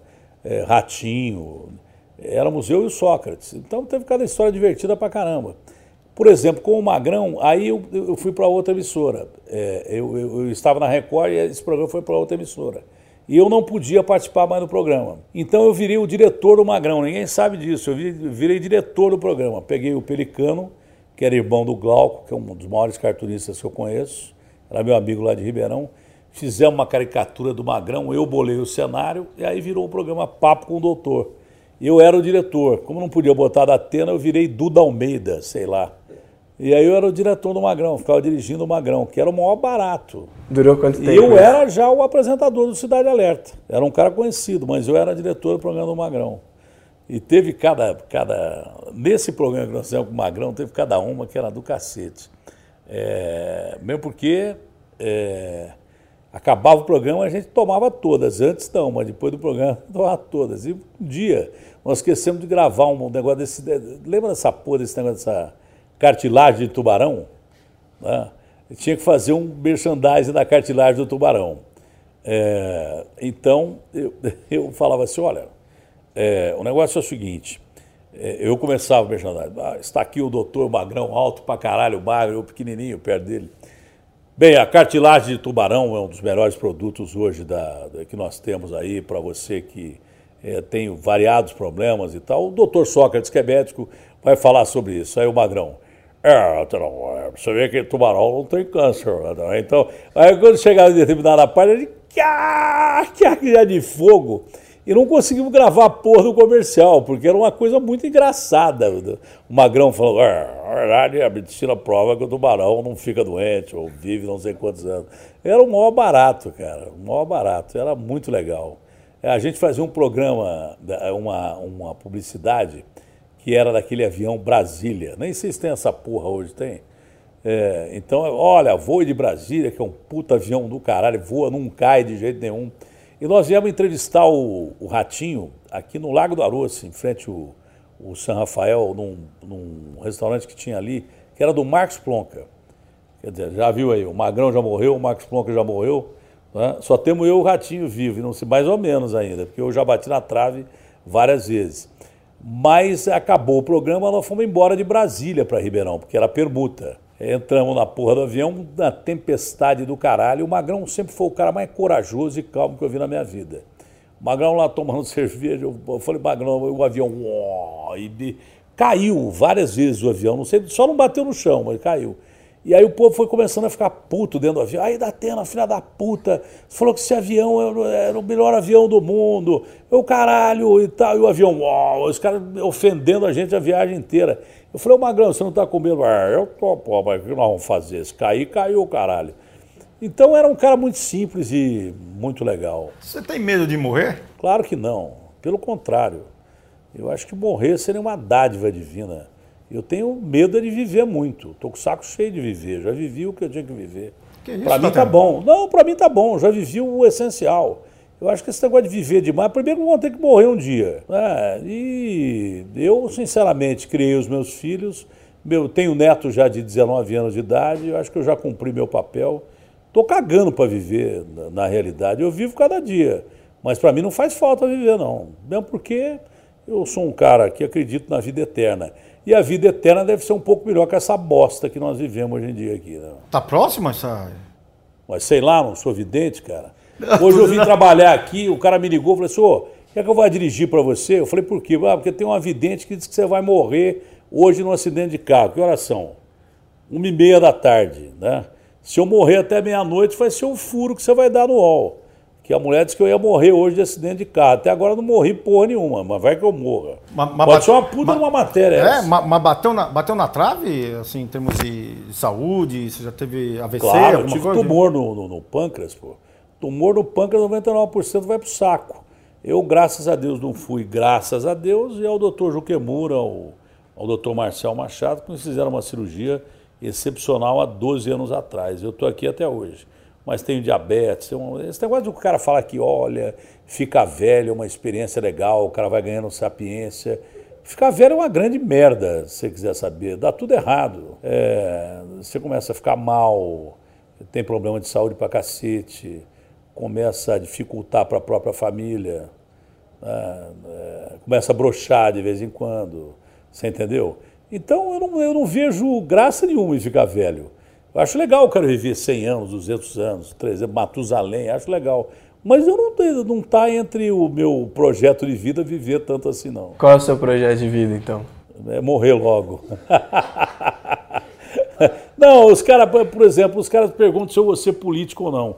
Porra, toda hora que eu, eu penso em ser político é cagada para todo lado, cara. Mas é cagada para todo lado. Eu estava até pensando em sair candidato a prefeito, que é essa pergunta que todo mundo me, me faz, né? Porque o cara falou assim, pô, você foi candidato a, a prefeito uma vez? Não foi. Foi candidato a, ao Senado? Não foi. Não, não é verdade, fui pré-candidato. No meio do caminho eu descobri coisas que é, realmente não valia a pena. Pô, vou ter que conviver com esses caras aqui, não vai dar certo. Eram pessoas que não ia dar certo se eu convivesse com aqueles caras. Quanto à prefeitura, realmente, todos os caras conversaram comigo, direita, esquerda, centro. Hoje eu conversei com um cara do centro. Outro dia eu conversei com o Márcio França, outro dia eu conversei com o Bolsonaro. Eu estou analisando a possibilidade de ser candidato a prefeito, mas de repente você só tem notícia ruim do, do, do negócio, né? Eu não, sei se eu teria saco, não. Agora, se eu for candidato a alguma coisa, sobre o projeto de vida falando é, de uma forma legal, eu não sei se eu quero ser político para sair da televisão, que eu estou com o saco cheio, na verdade, ou se porque realmente eu quero tentar ajudar meu país. Porque se você, é, pelo menos ladrão eu não sou, não sei se sou competente, mas ladrão eu não sou, entendeu? É, cagada que esses caras fazem, estão fazendo cagadas de erros crassos aí, talvez eu não fizesse. Seria um ladrão a menos no meio de uma classe em que muita gente rouba, mas tem muita gente boa. Né? É, é, talvez eu pudesse ser candidato, mas é, ainda não fui convencido a ser. Ainda tem até março para vir, mas ainda não fui convencido a ser e não tenho pretensão, pelo menos até agora hoje, de sair candidato a prefeito ou a vice-prefeito, mas existe uma chance de no futuro eu ser candidato ao Senado ou coisa parecida. Pô, então presidente da República, se o Luciano Huck vai ser, por que, que eu não posso ser? Nas últimas pesquisas para presidente da República, que inclusive cara de pesquisa boa, o Lavareda falou para mim, falou, olha, eu disse ao Alckmin, na época, que você jogava o Alckmin para segundo lugar, perto do Bolsonaro. Eu, como vice do Alckmin, lançava o, o Alckmin a, a 13, 14 pontos, ficava a 3 do Bolsonaro. E o próprio DEM fez uma pesquisa que eu estava muito bem avaliado para sair como candidato a presidente da República. Chegou-se de inverter o Maia como vice eu como candidato a presidente da República. Então, é, falou-se até nisso. Eu tenho vontade é, de ser político, mas até agora não tive aquele start para ser. Até agora, até hoje, nesse momento, não tive aquele start para ser. Os caras têm. E os caras ficam queimando largada, os caras começam a meter o pau em mim e tal. Né? Que nem o Dória se lançou candidato a presidente da República muito cedo. E tem gente que já se lança candidato a, a, a, a prefeito e tal, e fica metendo pau em mim, eu não sou nem candidato. É que os caras veem a pesquisa e ficam cagando de medo. Que eu estou nas primeiras colocações com o Russo Humano, nas duas pesquisas que saíram. Mas por enquanto pode ficar tranquilo que eu até agora não sou candidato a coisíssima nenhuma. Num momento em que as pessoas rotulam muito no desespero, ah, você é comunista, você é bolsonarista, fica tudo num extremo. O que é o da Atena hoje? Meu, eu sou um cara com vontade de, de entrar na política e ser um cara honesto. Eu me defino como um cara de centro hoje. Como todo é, cara na vida, quando você é moleque muito cedo, é, era moda a gente ser de esquerda, né? de, de, de ter atividade na, na escola com, com esquerda. Fui Eu, eu, eu fui, sem ter vida partidária, ligado ao PT, fui filiado ao PT durante muito tempo, é, mas nunca tive vida partidária. Depois passei pelo PP sem ter vida partidária, passei pelo DEM sem ter vida partidária. Eu nunca entrei, nunca fui numa reunião do, do PT, nunca fui numa reunião do, do, do, do, PP, nunca fui numa reunião do DEM. Eu tinha contato, é, não no PT, que no PT, inclusive um cara do PT disse que Pô, o Datena não faz falta nenhuma saindo do PT. Eu falei, ainda bem, porque senão eu estava preso uma hora dessa, na época. Né? E do PP eu tinha contato com o Olim, que era meu amigo, não era uma questão partidária. Né? É, e no, no, no, DEM foi uma oportunidade que o Rodrigo Maia, que é uma pessoa que eu, eu gostei muito, conversou comigo e, e quase que eu saí candidato ao Senado. Inclusive, falando com ele esses dias, ele falou, pô, Datena, você podia ter sido candidato ao Senado e tal. Então, não adianta você não se definir. Hoje eu seria um cara de centro. Hoje eu seria um cara de centro. Está todo mundo virando de centro. Está todo mundo virando pai de santo, você já viu? Todo mundo vai no centro. O Dória, que era um puta cara de direita, agora diz que é do centro. Não é verdade? Então, é, a, é a, política está virando uma grande macumba. Está todo mundo vindo para o centro, pô. Você acha que isso é medo de se vincular ao, ao extremismo? Como é que é? É medo de se vincular a esse extremismo que as pessoas ficam rotulando? Olha, coisa é, que você coloca como extrema é ruim. Eu vou citar a história contemporânea. É, nós tivemos uma puta ditadura fascista, canalha e talvez a mais execrável que existiu nos últimos tempos, que foi a ditadura do Hitler, que pregava a raça ariana, aquele imbecil do Mussolini. Um acabou de ponta cabeça e o outro acabou se matando, se é que se matou mesmo. Mas antes disso, o Hitler matou 6 milhões de judeus e 50 milhões de pessoas na Segunda Guerra Mundial. Só que do outro lado, nós tivemos o Stalin, que matou mais 50 milhões de pessoas com uma ditadura de esquerda absurda, e o Mao Tse Tung, é, que matou mais 70 milhões. Então só aí morreram 200 milhões de pessoas é, é, vítimas de, de, de, extrema, ou direita ou extrema esquerda. Eu acho que a democracia é o único caminho que existe, não tem outro caminho que, que existe para você definir é, é, como melhor caminho. O Churchill perdeu é, uma eleição depois de ter ganho a guerra sozinho no peito. Quem ganhou a guerra no, no peito foi o, o, Churchill, mas ele perdeu a primeira eleição a, a, a, a primeiro-ministro depois da guerra e aceitou democraticamente. Depois voltou ao poder. Então acho que a democracia é o único caminho. E hoje eu me defino como um cara de centro, mesmo porque eu não gostaria de radicalizar nem a esquerda nem a direita, porque os caras estão dando muita cagada na esquerda e muita cagada na direita, não que o centro não dê cagada também. Você é, é uma pessoa que, que não anda com segurança, você está aqui conversando com a gente, não, não tem ninguém lá fora te esperando? Porra, meu, se eu não tenho, se eu não tenho medo de, de morrer, por que, que eu vou andar com segurança? Para gastar dinheiro? Né? Se o cara quiser te matar, ele contrata o segurança para te matar, o seu segurança. Ou então ele vai sequestra a família do seu segurança e fala assim, se você não matar o cara, eu mato sua família. E aí? Então, segurança é Deus. E aí todo mundo tem um tempo na vida, eu acho, que é... Aliás, tem mesmo, né? Isso não é questão de, de ser religioso ou não. Aliás, eu sempre respeitei é, é, é mesmo pessoas que não acreditam em Deus. Eu já fui até é, processado porque eu, eu, teria me insurgido contra ateus, coisa nenhuma. Foi uma frase que eu disse que é uma frase milenar, que o cara não tinha Deus no coração. Não fui eu quem criou essa frase. Essa frase existe há milênios. É, acho que deve estar até na Bíblia, ou antes da Bíblia. Entendeu? Eu não tenho nada contra ateus. Desde que o cara respeite a lei dos homens, qual o problema do cara não acreditar em nada? Acreditar nele mesmo. É, os grandes filósofos do mundo, a maioria, não acreditavam em Deus. Né? Nietzsche, Schopenhauer, o Spinoza acreditava da maneira que ele acreditava e tal. Tenho nada contra pessoas que não acreditam em Deus, mas eu tenho a minha crença. Agora, mesmo sem crença, eu acho que você vivendo uma vida legal, uma vida honesta e decente, não fudendo ninguém, já tá bom demais. É. Como que é o pai da Atena? Eu não sei, você tem que perguntar pro meu filho, pô. A mesma coisa é você chegar para Jesus Cristo e perguntar como é que é Deus. É, tem que perguntar pro meu filho. Eu não sei como é que eu sou como pai. Acho que eu sou um cara legal. Mas só isso? Você não acha que, assim... Pô, não tá é... bom? Sou um não, não, legal? não. Você é de dialogar, você é de conversar, não, você é de dar conselhos? Não, eu não ninguém. Cada um segue a sua vida. E conselho, esse negócio... Não adianta você dar conselho porque filho não segue. Você dá um conselho, o cara faz uma coisa completamente diferente. Então, eu caguei. Deixa os caras viverem a vida. Pode fazer o que quiser. Eu sempre fui assim. Até porque você tinha esse ímpeto também, você sabe que, que seu filho pode ter igual. Mas filho nenhum, graças a Deus, parece comigo. A maior referência que eu tenho é, dos meus filhos, que os caras falam assim, pô, não é possível que esse cara seja o seu filho ou sua filha. Os caras são tão bacanas. Não, não é possível que seja seu filho e tal. Porque eu realmente eu sou um cara meio invocado, eu sou um cara que eu não faço média com ninguém, eu não fico abraçando ninguém, cumprimentando ninguém, dando a mão para ninguém. Quem sabe se eu entrar na política eu tenho que fazer isso, mas até agora não entrei. E até agora não fui para a política. Se eu, se eu for para a política, é capaz de eu abraçar até poste, carregar a criancinha no colo, essas coisas assim. Mas eu nunca fui um cara muito agradável. Até um cara chegou para mim outro dia e falou assim: Porra, o Datena é difícil trabalhar com você. Falei, pô, legal, é difícil mesmo você trabalhar comigo. Até contei na entrevista com, com o Léo. Só que você tem um, uma sorte. Você vai embora daqui a pouco, eu tenho que ficar comigo 24 horas por dia. Então eu não sou realmente um cara agradável e nem tenho vontade de ser.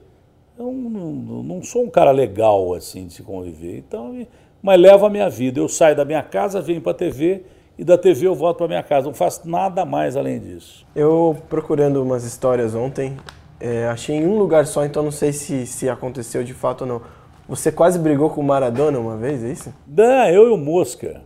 É, nós, nós, brigamos, não, não na porrada, mas brigamos. Eu fiquei muito amigo do pai do Maradona, é, que a gente ia fazer matéria, eu, Silvio Luiz, no treino da Argentina, naquela concentração da. Não sei se é lá ainda, acho que mudou. É, da Roma. É, como é que chama? Trigório, um negócio assim. É, é um negócio mais ou menos parecido com isso. E a Argentina estava treinando na, na, na, na, porra lá do, do, campo da Roma. Isso na Copa de, de, É, na Copa de 90. E o Maradona machucou e saiu para o banco de reservas, ele sozinho. E aquilo que eu te falei, naquela época tinha o inconveniente, que eu não sei se era inconveniente, do repórter entrar no campo. Você imagina você entrar no meio do treino da Argentina e o Maradona machucou, você ir lá falar com o Maradona. Aí o Maradona olhou assim para mim, que ele tinha acabado de se machucar, estava certo ele, pô, o cara com dor no pé, não sabia se ia jogar, ele falou, porra, fora da cancha, fora da cancha, e veio com a beia dando assim, falou, ah, vai tomar no seu cu, pô, e o caramba, e discutimos assim, com o cara, mas de boa. É, depois sempre tive bom contato com o pai dele, sempre foi um cara muito legal, mas ele era invocado comigo, tinha na mesma concentração, pouco antes daquele irmão dele quebrar o pau, foi preso pela polícia lá italiana, é, os caras fazendo pergunta para Maradona, eu, eu, fiz uma pergunta em português. Ele falou, não te entendo, não, não habla português. Eu falei, não, não entende o caralho que você não entende. E aí acabou a entrevista coletiva. E tinha uns caras eh, eh, brasileiros que ficaram me olhando assim, tipo enojado, né? Que eu tinha respondido mal para o Maradona. Ele entendia perfeitamente o que eu estava falando. Pô, ele jogava com o Careca naquela época, amigo, parceiro do Careca, ele entendia o português, ele estava querendo cagar a regra. O mandei a merda, acabou a entrevista coletiva. Agora, você tem dois filhos comunicadores, né? Tenho. Qual dos dois, é, você como pai, analisando, vê aquele que tem uma personalidade parecida com o bom da Atena? Graças a Deus, nenhum dos dois, meu. Mas em termos de comunicação, nenhum? Ah, assim, nenhum dos dois. Cada um tem um jeitão deles. Eu tenho três filhos comunicadores. Tem a Letícia, Sim. tem o Vicente, que está fazendo é, um programa parecido com o meu lá em, em Goiânia, e tem o Joel. É, mas todos eles são bons no que fazem, mas acho que não tem nada a ver comigo. Graças a Deus não tem nada a ver comigo. Por exemplo, você sai aqui na Band, os caras amam o Joel. Porque ele cumprimenta todo mundo. Ele... O Joel que devia ser candidato a prefeito. Porque ele é um cara agradável pra caramba e tal. E a comunicação deles é diferente da minha. Eu acho que não tem ninguém parecido comigo em comunicação, graças a Deus. O único cara que parecia comigo no começo era o Geraldo. Um dia eu tô aqui num camarim pequenininho que eu tinha aqui, aí bateu na porta, tinha um cara. Aí eu abri a porta, o cara, oi, Datena. Eu, oi. Ele, é, eu vim entrevistá-lo aqui, o Datena e tal, porque eu sou seu fã e não sei o que e tal. Falei, cacete, eu tô conhecendo esse cara de algum lugar, né? Porra, eu, eu acho que eu conheço esse cara. Aí o Geraldo... É, não, porque eu sou conhecido como o Datena do interior e tal. falei, ah, entendi, porque ele, ele era muito parecido comigo. Acho que no começo da carreira o Geraldo me imitava lá em Limeira, tanto que o cara achava que ele era parecido comigo. Foi por isso que a Record contratou o Geraldo, para encher o meu saco. É, e é por isso que o Geraldo hoje é um dos maiores comunicadores da televisão. Eu acho ele ótimo, eu acho ele fantástico. Mas o cara que mais se aproximou é, da minha forma de comunicar foi o, o, o, Geraldo. Acho que era o cara mais parecido. Mesmo porque acho que no começo lá em Limeira ele me imitava.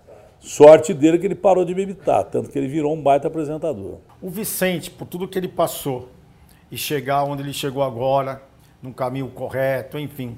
O que, o, o que é isso para o pai da Atena, né? Ver um filho que tudo que ele, que ele passou. É o mesmo que todos os outros meus filhos que conquistam alguma coisa. Ele leva uma vida normal e espero que ele continue levando a vida normal que todos os meus filhos levam. É, é significado de vitória de filho não tem melhor nem para um nem para outro. Cada um vive a sua vida e, e cada um que consegue uma conquista é uma conquista sua. Tem gente que chega para mim e fala que ó, o Joel é melhor que você, Vicente é melhor que você, sua filha é melhor que você. É a melhor crítica. Às vezes o cara está achando que está fazendo uma puta crítica a mim e está me elogiando, porque não tem coisa melhor para um pai do que ouvir que o filho é melhor que você. Você disse que não assiste mais futebol brasileiro, mas como você faz com o seu time? Nem o seu time você assiste mais? Corinthians? É. Não, faz tempo que eu não vejo. Muito tempo que eu não vejo o Corinthians jogar. Eu só fico puto quando perde, empata, mas eu não. Só vai ver o resultado. Não, não, é mesmo porque eu fico nervoso. Eu não. Eu, Porra, eu já vi tanto time bom do Corinthians jogar que eu fico meio nervoso, mas não, não tenho acompanhado o futebol brasileiro. É porque. Mas acho que muito por causa do meu desgaste como repórter esportivo, que, porra, que eu já tomei de raio, chuva, copo de mijo na cabeça, porrada em estádio de futebol, porque antigamente se apanhava em estádio de futebol. É, então eu meio que peguei bode. Mas é, ainda acho que o futebol brasileiro, se bem organizado, não perde uma Copa do Mundo, cara, porque não tem. Você pega todos os grandes times do mundo, hoje menos, mas é, na última Copa do Mundo, todos os grandes é, é, times do mundo têm jogador brasileiro protagonista. Quer dizer, tem alguma coisa errada. Era a mesma coisa que acontecia com Portugal. Portugal tinha jogadores jogando em todos os grandes times e jogadores de nível. Até o Filipão aparecer para juntar a roda, Portugal não ganhava nada. Quando o Filipão apareceu, quase ganhou a Eurocopa, quase chegou à final de, de Copa do Mundo. Assim eu acho que é com o Brasil. Se o Brasil se organizar em termos dessa CBF, que é uma bagunça do caramba, se o Brasil se organizar e, e, e, e conseguir é, montar um, um, um, time capaz de disputar uma Copa do Mundo, mas primeiro tem que ajeitar os campeonatos locais e tal. Com certeza, velho, você talvez até nem utilizando esses grandes craques, você enche o saco numa Copa do Mundo, porque ninguém joga bola melhor que o brasileiro. Pela sua experiência de, repórter na área do esporte, quem é o maior rival do Corinthians? Que me vem na cabeça assim? Não, o maior rival é São Paulo, é Palmeiras? Não, é o Palmeiras mesmo. Esse é o maior rival. Aí você vai me perguntar se eu torço contra o Palmeiras, também não torço, eu não, eu não ligo muito para isso não. Torço assim, para encher o saco dos caras aqui que são palmeirenses, mas não, nunca torci contra o Palmeiras. Eu, pelo contrário, pô. Pô, tinha uma época que o Palmeiras, lá na minha cidade todo mundo era palmeirense, né? Lá em Ribeirão Preto, na região. Pô, Luiz Pereira, que para mim foi o maior zagueiro que tinha, Dudu Ademir da Guia, César, Pio, Ney, ponta esquerda. Pô, era um timaço. O Palmeiras sempre teve timaço. Você falou de aposentadoria, mas quando a gente fala em, em, futebol, esporte, você abre um sorriso, mesmo já não acompanhando. Claro, meu. É a mesma coisa que eu fazia um programa aqui chamado Coração do Brasil. Então eu ia para Fernando de Noronha. O cara falou, nossa, da Atena, mas como você é diferente fazendo o Coração do Brasil, é, você lá no meio dos golfinhos e tal. Você é diferente do Brasil, gente. Eu falei, o que, que você queria, caralho? Que eu desse uma porrada no golfinho? chutasse a baleia branca. Claro, é cada ação uma reação. Você está no ambiente, você age de um jeito. Agora, no ambiente de polícia, que você vai fazer uma gracinha, você olha para o TP, tem lá é, 25 mortos hoje de manhã num acidente. É, o homem mata a mulher com um tiro na cabeça. Como é que você pode sair legal num programa desse? Claro que não pode. Esporte é uma coisa diferente, um negócio legal. Acho até que eu conseguiria é, ser um bom comentarista de esporte hoje. Narrar, eu narrei a Copa do Mundo, é, essa Copa do Mundo do Brasil, narrei Olimpíadas. Tem jogos que eu narro ainda com alguma capacidade. Futebol nunca gostei de narrar, porque futebol é um jogo difícil de narrar. Futebol é aquela coisa que o americano fala, é muito difícil de sair gol e tal. É, tem jogo que é uma merda, você pega um 0 a 0 e tal. Mas para narrar basquete eu sou muito bom, sempre fui muito bom. Para narrar vôlei eu sempre fui muito bom. Por quê? Porque ninguém queria fazer isso naquela época aqui. Era o Luciano Vale e eu de madrugada, porque ninguém queria vir aqui de madrugada. Quando o Bolacha não queria vir, ele me botava para fazer. Então eu era o. Eu só perdia para o Marco Antônio no vôlei, que o Marco era um fenômeno. E fazia vôlei. E para o Luciano, claro. Mas eu sou um ótimo narrador de vôlei, um grande narrador de basquete. É, seria capaz de narrar. Talvez não com a competência daquele menino da ESPN, que é engraçado pra caramba. Esse Rômulo é bom pra caramba. Não com a competência dele, mas eu narraria basquete, vôlei hoje, brincando, rindo. E faria isso com muito mais vontade do que faço programa de polícia, não pelo salário. É que a minha, por isso a minha pergunta. Não pensa, mesmo aposentado, aposentadoria, de repente voltar para o esporte, fazer alguma coisa? Ah, meu, não. Não? Não. Mesmo porque se eu falar que eu vou voltar para o esporte, os caras já começam a me encher o saco aqui, a hora que eu abrir a porta eu tá querendo tomar o lugar do fulano, tomar o lugar do cicrano. Eu, por exemplo, quando comecei a fazer esse programa que o Neto faz hoje, eles queriam que eu fizesse um programa de polícia. Eu falei, pô, esses caras beberam água de cachoeira. É, já faço duas horas e meia de polícia à tarde. Vou fazer polícia meio-dia. Eu comecei a dobrar os caras. Eu pedi para contratar o Neto. Falei, ó, oh, vou fazer só 10 minutos de, de, de esporte no fim.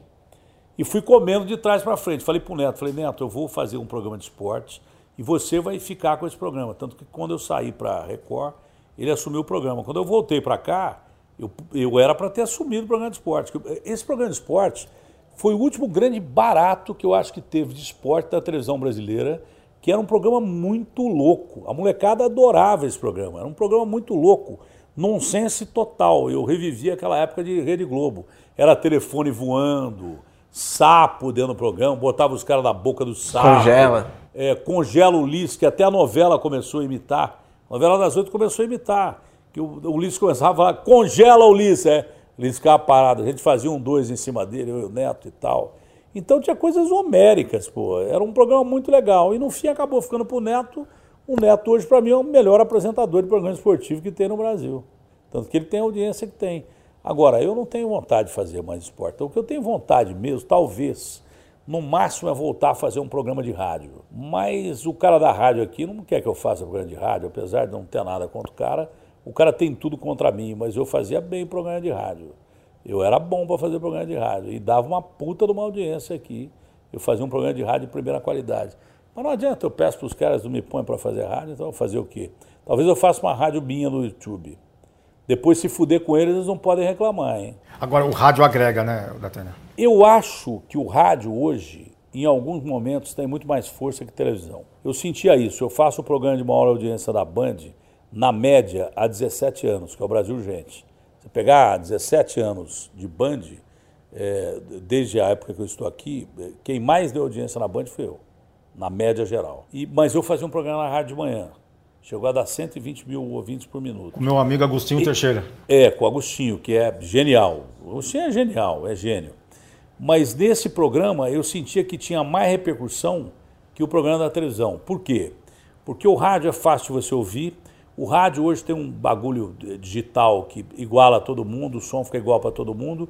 E outra coisa, os grandes congestionamentos. Esses caras que deram cagada, por exemplo, em São Paulo, que hoje tem 10 milhões de veículos quase, e os caras ficam presos no trânsito, você está lá entre 9 e meio-dia.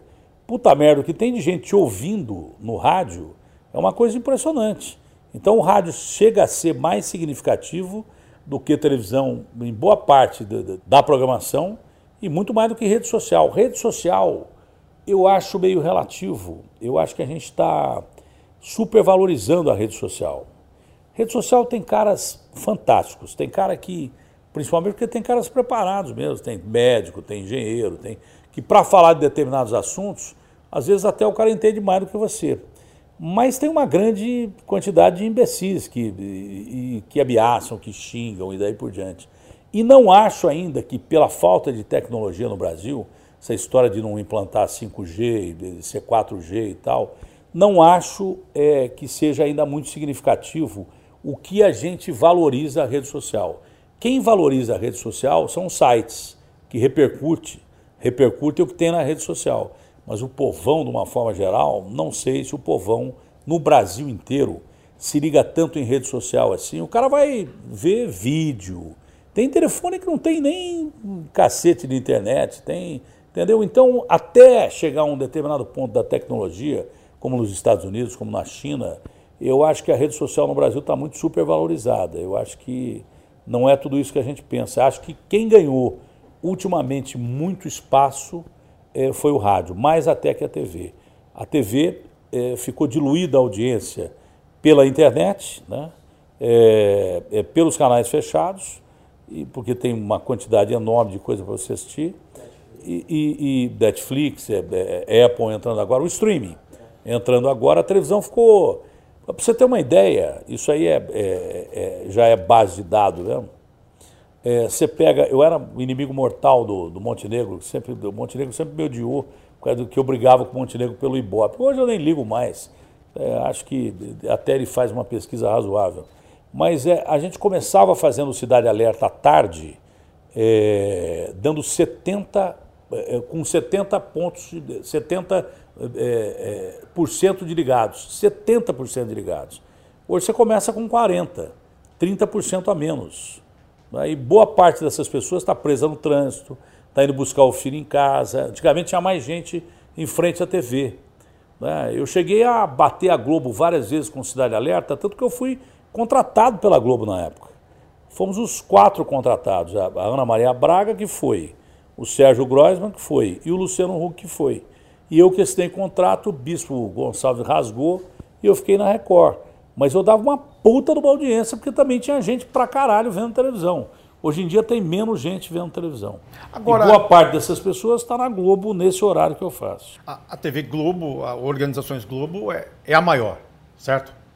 Não, a TV Globo é uma das maiores televisões do mundo. Do mundo, certo. Não é do Brasil. Então, já imaginou o sucesso que o Datena é aqui na Band, né, nacionalmente, enfim, você numa TV Globo hoje, em 2020, 19. Eu imaginei. Quem não imagina isso é o Roberto Marinho, o Grupo Marinho lá. Inclusive, eu conheci o.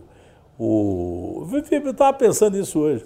Mas eu conheci o Robertinho, gostei muito dele. Achei um moleque do caralho. O, o, o menino que assumiu o esporte lá. Eu acho esse moleque genial. Acho que esse moleque vai reformular um pouco a TV Globo. É claro que eu me imaginei na Globo, eu já trabalhei na Globo, mas eu me imaginei na Globo, é, fazendo um programa lá. Aliás, é, se a Globo quisesse bater a Record no horário da, da hora do almoço, eu tenho certeza que se eu fizesse um programa lá, eu dava um chinelo na Record de monte. Mas de montão, eu não tenho dúvida nenhuma disso. Mas eu, é, os caras iam ter que rebolar lá. É, é tudo muito proporcional, tudo muito proporcional. É, antigamente você saía de uma televisão, eu saí, por exemplo, da Record num dia, estreiei na, na Rede TV que dava 3 pontos no outro dia e dei 14 pontos de média. Se levava a audiência. Hoje eu não sei se leva tanto. A última vez que eu saí daqui, saí daqui dando 7 pontos, estreiei na Record dando 18. Se eu saísse daqui e fosse para Globo, eu daria um caralhão de audiência. Mas eu prefiro ficar na Band, porque a Band é minha casa, me dá liberdade para trabalhar e daí por diante. Mas é, é, é esse negócio de hipótese é hipótese. Coisa que não é viável, não é viável. Eu jamais irei trabalhar na TV Globo outra vez e duvido que trabalhe em outra televisão que não seja a Band. É muito difícil eu trabalhar em outra televisão que não seja a Band, porque duvido que alguém queira me contratar. Agora, a sigla Band, você é o pai da, da sigla da, da criança? É, eu comecei a falar Band aqui. Aí o Luciano me chamou um dia e falou assim: o Datena, os caras estão reclamando do conselho Sempre tem esse negócio de conselho. Né? Desde o, sempre tem. Sabe por que os caras criam um conselho? Que, por exemplo, eles querem mandar um caralhão de gente embora. Para não ficar um só mandando um caralhão de gente embora, eles criam um conselho. Aí o cara vai reclamar e fala assim: não, foi o conselho que mandou. Porque existe a ética do Espinosa e a ética da empresa. A ética da empresa é melhor que ela fique diluída num conselho, que aí os caras todos que fazem maldade vão dormir tranquilos. Aí foi o conselho quem tomou a decisão. Mas quem toma no cu é sempre o empregado, não é? Aí o Luciano falou assim para mim: o conselho disse que você não pode falar band, porque lembra é, bandido em, em inglês e tal, e tal. Mas depois acho que o conselho resolveu falar band e virou band. Mas eu fui um dos primeiros a falar mesmo.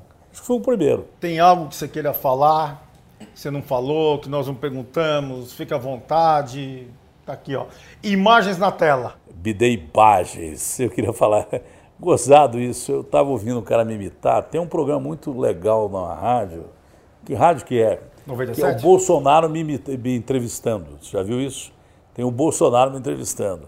E ele me goza com o negócio do imagens, do, da, da, é, porque eu tenho som, eu tenho o nariz bem entupido. Ao invés de eu falar imagens, eu falo me dê imagens e tal. E é muito engraçado esse programa com o Bolsonaro, é, é gozadíssimo. É o do o Rogério Bolsonaro me Morgado? entrevistando. Hein? É o do Rogério Morgado? Eu não sei, acho que é. O cara até me Que é mandou o aqui, eu caguei de Show? rir. Eu mandei pro Bolsonaro, ele não me devolveu para ver se ele gostou ou não, mesmo porque a, a gozação era em cima de filho. É, assim, olha, você ficar falando do meu filho aí, eu, eu tô indicando o meu filho aí, porra. Eu ligo a televisão, porra, eu vejo lá o seu filho, tem um monte de filho seu na televisão e tal. É, aí, ele tá, aí eu falo assim, não, é porque me dei imagem. Ah lá, ele tá falando errado e tal. Acho muito engraçado isso aí. Mas achei muito legal a entrevista, achei bacana. A, a imitação, é, ela é legal, né? Ah, é. É um reconhecimento do. Ninguém imita um cara que não representa nada, né? Eu Acho, acho gozado que os caras vão evoluindo. Por exemplo, eu jamais imaginei virar boneco de Olinda. Aí me botaram de boneco de Olinda. E aí o meu cabelo foi ficando mais ou menos branco. Sempre foi, né? Eu, eu, eu, eu pinto o cabelo desde 40 anos de idade. Aliás, não, não sou eu que pinto, minha mulher que pintava. Quando ela encheu o saco de pintar meu cabelo, eu também falei, ah, vou deixar o cabelo branco, foda-se. É, não, você não pode deixar o cabelo branco, porque aí vão dizer que você tá velho. Caralho, mas eu tô velho, eu tenho 62 anos de idade. Então qual o problema de deixar o cabelo branco? Tanto faz. Mesmo porque com o cabelo preto, os caras falavam para mim onde é que eu comprava a peruca que eu usava. E o caralho do Mauro Betting que usa peruca, nunca ninguém falou para ele onde é que ele compra a peruca dele. Eu falei isso pro Mauro. É uma sacanagem, que o Mauro também, eu acho. Esse é outro cara que é unanimidade, não tem contraindicação. Todo mundo adora o Mauro no meio e ele é um gênio como comentarista. Eu acho que é um cara super, hiper bem informado. Mas todo mundo dizia que o meu cabelo era peruca e o dele não era. Agora, acho que o cabelo branco pararam de falar um pouquinho. E diziam muito que eu parecia o Evo Morales, que eu tenho a cara meio, entendeu? Meio gordinha. Então eu parei de pintar o cabelo. Agora, meu, eu acho que isso tudo foi uma grande viagem. Eu acho que essa história da. Conversando com vocês, né? Porque eu nunca paro de. Pra, pensar- eu sou um, um cara que eu tenho um ego é, grandão, sei lá, é difícil você ver um cara que não tem vaidade. Todo mundo tem vaidade. Mas eu não, eu não paro para ficar pensando no que, que eu fiz e o que, que eu não fiz. Se eu dei cagada se eu não dei cagada, se eu fiz um puta coisa, um negócio legal ou se eu não fiz. Quando você dá uma entrevista dessa, é uma viagem muito bacana que você começa a lembrar coisas que é, você não queria lembrar, né? ou, ou- ou não conseguia lembrar. É, o cara me pergunta assim: Pô, você quer apagar alguma coisa do, do seu passado? Não é nada, exatamente nada. Eu acho que um homem é feito em cima dos erros e dos acertos dele. Você não pode é, chegar e considerar que um cara está numa determinada posição só porque ele acertou na vida. é? Às vezes os erros do cara levam o cara a determinada posição muito mais do que os acertos. E o que é errado para alguns, para outros é completamente diferente. Nós falamos de filhos, mas e o nome da guerreira, aquela que, que atura o, Não entendi. o- Nós falamos de filhos. E o nome da guerreira, aquela que sempre está do seu lado, esteve. A Matilde é a razão da minha vida. Ela teve um problema muito sério nesses últimos dias, que ela quase morreu, e eu, se ela morresse, eu morreria no mesmo dia. Porque é a razão da minha vida. É, sem a minha mulher, nada mais tem sentido. Não tem filho, não tem neto, não tem nada. A razão da minha vida é minha mulher. Essa é a grande razão. Sempre foi, mas é a razão da minha vida. Total. São quantos anos? Que eu conheço 52, casados são 42 de casamento. Então eu não vivo sem ela. É a única parte que eu me emociono da minha vida é quando eu falo da minha mulher mesmo. Primeiro porque eu acho que é, se de vez em quando a gente tem capacidade de contestar Deus, né? Eu fico perguntando para Deus por que, que ele foi me colocar na vida dessa mulher, que é uma mulher tão bacana, que não merecia ter casado comigo, viu? Porra, coitada, ela não devia ter casado comigo, mas eu amo a minha mulher. É, tudo que eu quero da minha vida é poder viver com a minha mulher e, e partir antes dela, que se ela partir, eu parto no dia seguinte ou na mesma hora. Eu não consigo viver sem ela. O Datena é romântico? Ah, não sei. Eu era mais. Depois que eu operei do pâncreas, levei algumas porradas e tal, fiquei menos. Mas com a minha mulher sempre fui. A mulher é. A minha mulher é o meu, meu reduto. É por isso que eu digo, eu saio de casa, venho para a TV e da TV vou para casa. Não vou em festa, não vou em lugar nenhum. Todas as vezes que eu fui para algum lugar diferente, é, não me dei bem. Não... Tem pessoas que ficam observando o que você faz, o que você não faz. E, é, não me sinto bem. Eu prefiro viver com a minha mulher lá em paz, com os meus filhos, netos, quando vão em casa. Eu sempre preferi uma vida assim. Eu, eu vivo uma vida muito reclusa, não é de hoje, faz muito tempo. Porque cada vez que eu conheço o ser humano, eu prefiro mais meu papagaio, meu cachorro, do que o ser humano. O ser humano é um, é um bicho muito ruim. Né? Então eu, eu vivo em paz. Isso aí me lembra um livro do Che Guevara, é, O Diário da Motocicleta, que virou filme depois. Aí ele mesmo escreve no começo do livro: olha, se você. Isso aqui é a minha vida. Se você gostou, legal. Se você não gostou, que você se exploda, cara. Bom, entrevistamos aqui o polivalente José Luiz da Atena, que não tem medo de cara feia. Espero que vocês tenham gostado. Acompanhe as principais entrevistas de personalidades aqui no All Sport e no nosso podcast. Até a próxima! O All Entrevista tem edição de áudio de Isabel Rani e coordenação de Diogo Pinheiro.